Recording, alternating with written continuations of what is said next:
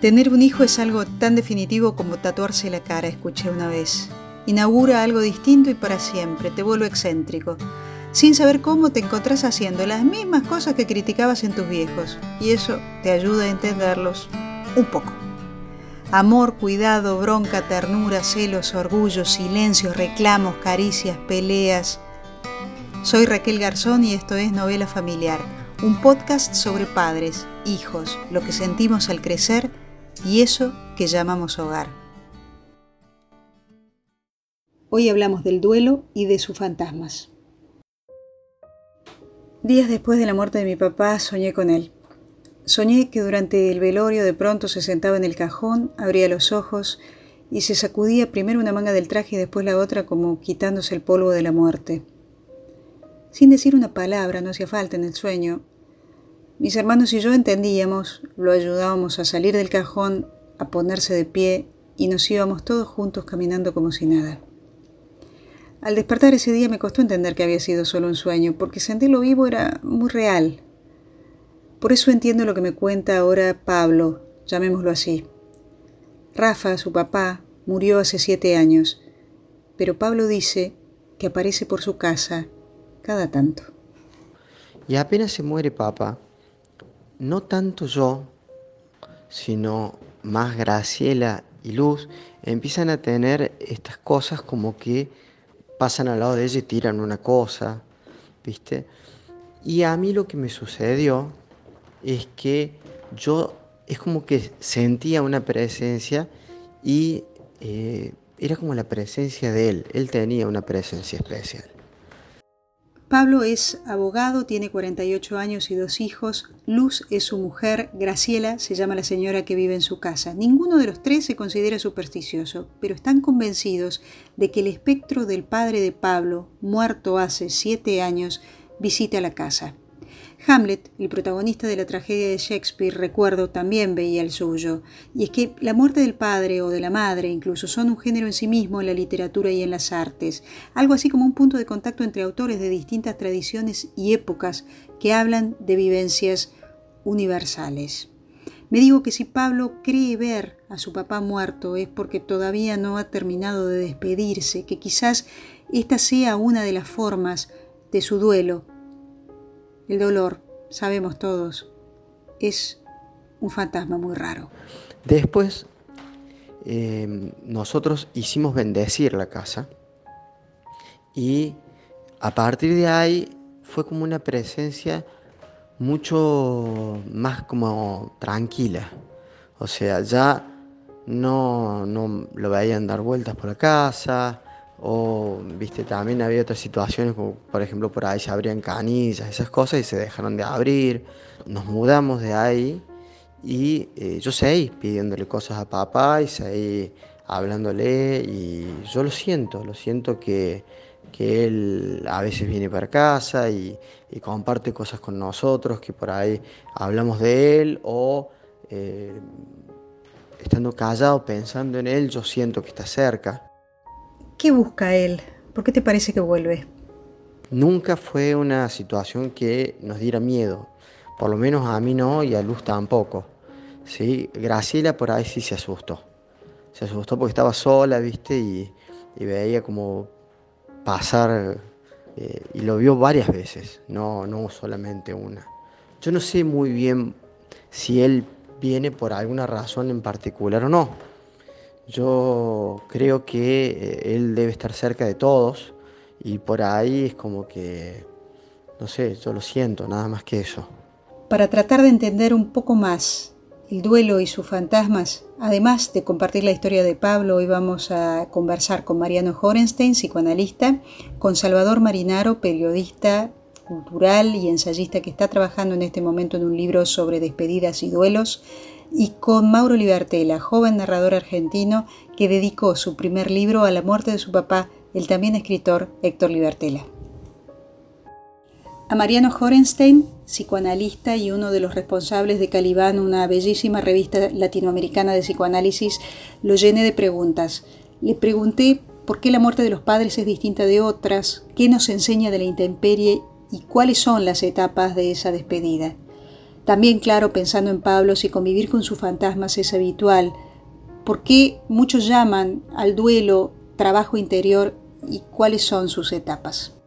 Quizás un enfoque psicoanalítico privilegiaría más cómo procesa un duelo tal o cual sujeto, de qué modo, en qué clima afectivo, con qué temporalidad que siempre es individual.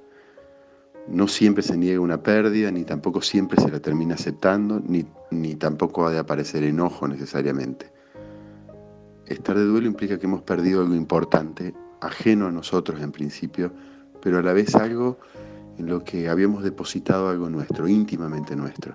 Podrá ser una persona amada, un lugar social, una relación amorosa, amistosa, una creencia en un ideal, también podría ser. Por lo general también, y acá hay una diferencia importante con la melancolía, el duelo es un proceso normal y más tarde o más temprano pasa.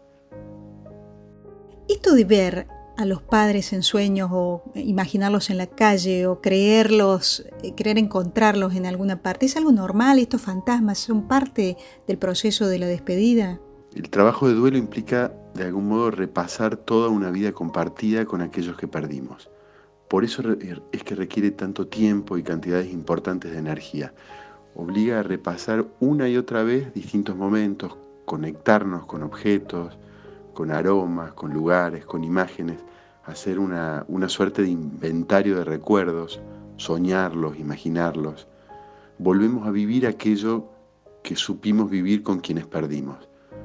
Y, de ese modo, con esa especie de, de sobreinvestidura eh, de todo lo que nos conecta con quienes perdimos, logramos con suerte dejarlos ir.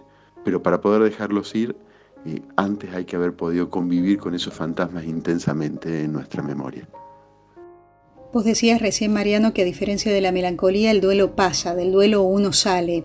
Y quería preguntarte en relación con eso, si sanar del duelo o haber terminado ese trabajo del duelo al que aludías implica de alguna manera poder dejar ir estos fantasmas, dejar ir a nuestros padres como ellos nos dejaron ir a nosotros al crecer.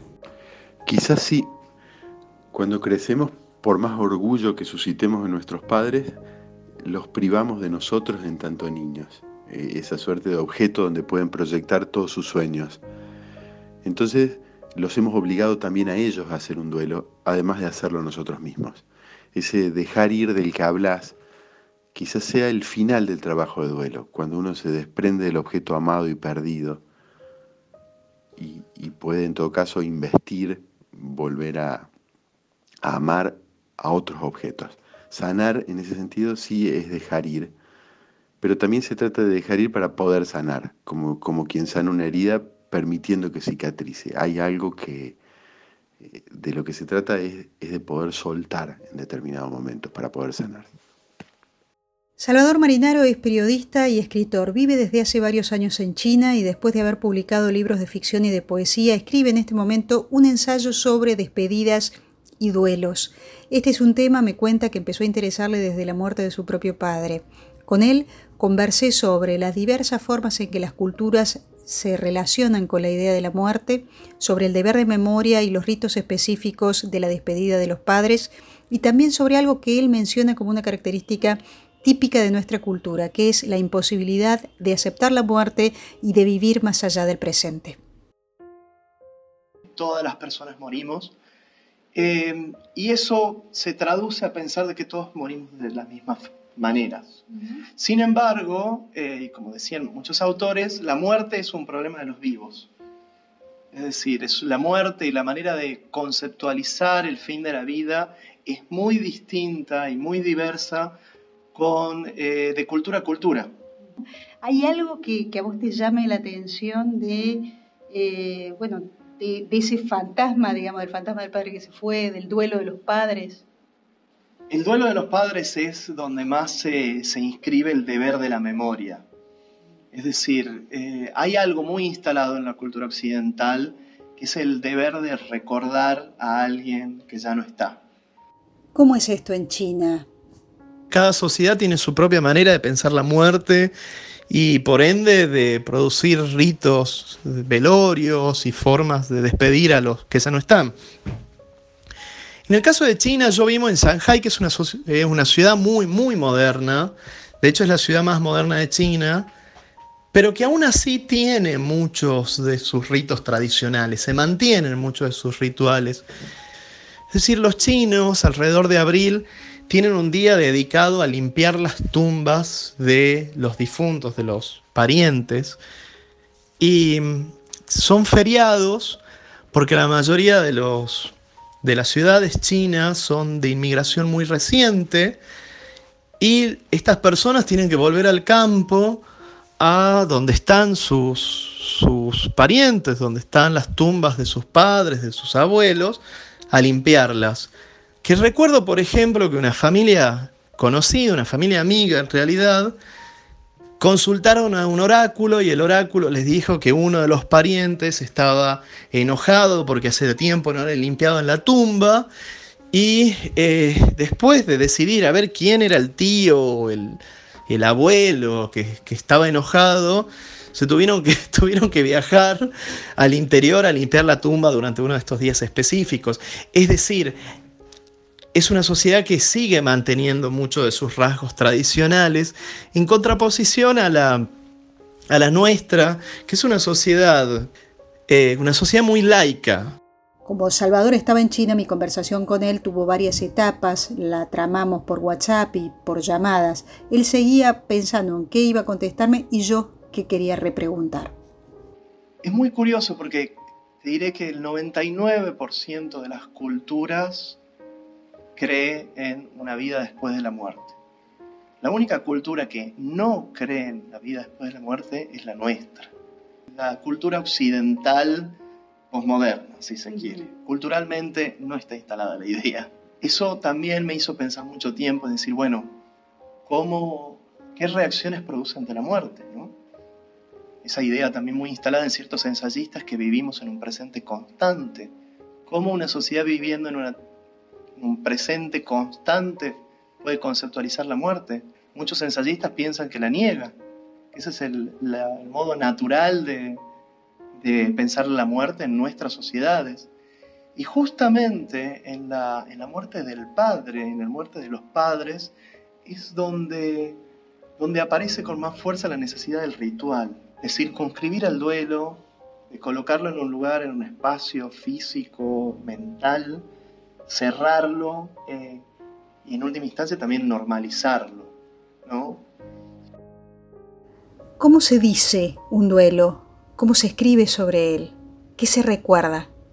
Mi foto preferida debe ser de 1989, quizás 1990. Aparece enfocado de perfil, sentado contra una pared, vestido con un traje blanco que no recuerdo fuera de esa instantánea, con un cigarrillo entre los labios. En 2013, Mauro Libertela publicó su primer libro, una amorosa memoria en primera persona de la relación con su papá, el también escritor Héctor Libertela.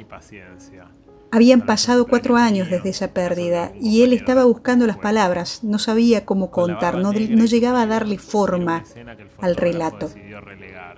Casi que podría ser un diario de, los últimos meses de, de la vida de mi padre y también simbólicamente es una despedida, es un homenaje.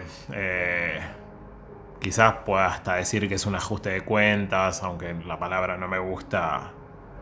Ajuste de cuentas en el sentido también de poner las cosas en su lugar, de acomodar el recuerdo y decir, bueno, esto estuvo bueno, esto no estuvo tan bueno, que también todo eso junto formó algo de 77 páginas, que es, que es eso, que es mi libro enterrado que es bueno, un libro que yo le entierro a él o desentierro un libro, bueno, muchas cosas juntas. ¿Qué te parece que llora uno cuando llora un padre? Eh, eh, uf, qué difícil. Cuando él murió, yo sentí como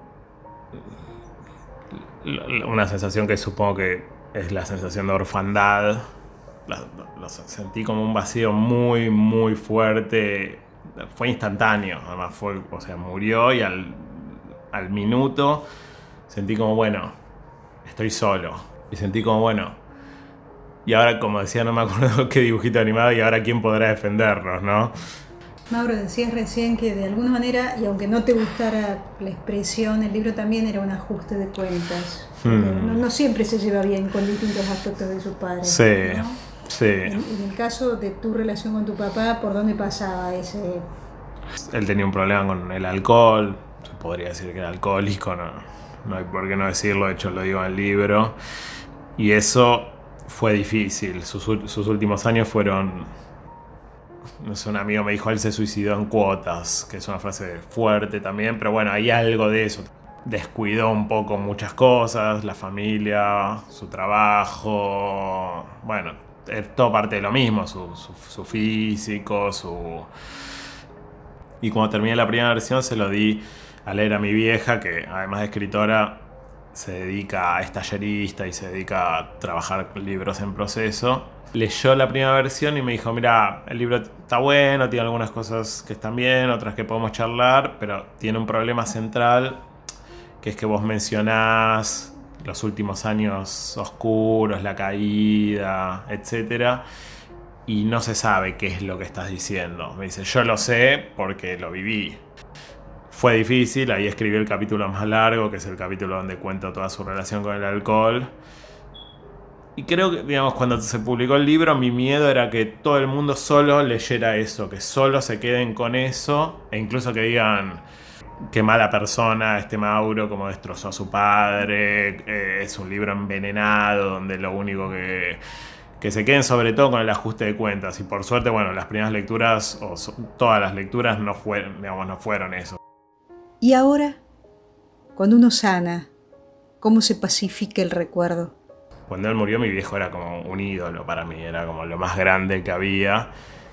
Y en ese sentido sí, yo me pregunto si estoy siendo, si, digamos, las cosas que yo hago ahora con mi hija, desde cantar, jugar, eh, la dificultad para poner límites, millones de cosas que uno va aprendiendo todos los días, me pregunto mucho cómo habrá sido mi viejo en, en ese momento y no, no lo sé. Y creo que ese no saber por el momento me está resultando bastante productivo porque es como es como de algún modo si siguiera conversando con él, como si le preguntara, bueno, vos hiciste esto, a, vos también te pasaba esto sin poder conversarlo, pero bueno.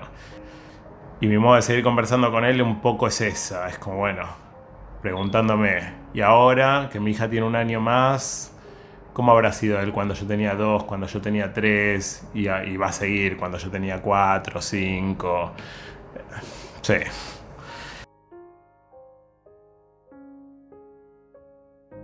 Cuando mi papá murió después de una enfermedad horrible, mi pena tomó formas extrañas. Pensé en cambiar de oficio, dejar todo y hacer algo nuevo que me librara de la gente y los lugares familiares. Pensé en mudarme. Pensé en cortarme el pelo, rapada total, en señal de tristeza. Pensé en tener otro hijo para compensar su muerte con la ilusión de algo que comenzaba. Pensé que todo es tiempo y muy breve, pero no hice nada. Tuve miedo de morir y también de seguir viviendo, de los frágiles que nos vuelve la tristeza. Y después un día cualquiera lo recordé cantando. La felicidad, ja, ja, ja, ja. De sentir amor. Ese hit de Parito Ortega de moda en mi infancia que le gustaba tantísimo. Y lo imaginé aconsejarme con la táctica que aplicaba para resolver todo desde una cirugía de nariz hasta inflar las ruedas chatas de nuestras bicicletas. Poco a poco, decía, poco a poco, un día tras otro. Y así empecé a sanar. Soy Raquel Garzón y los espero en la próxima novela familiar. La felicidad de sentir amor hoy hace cantar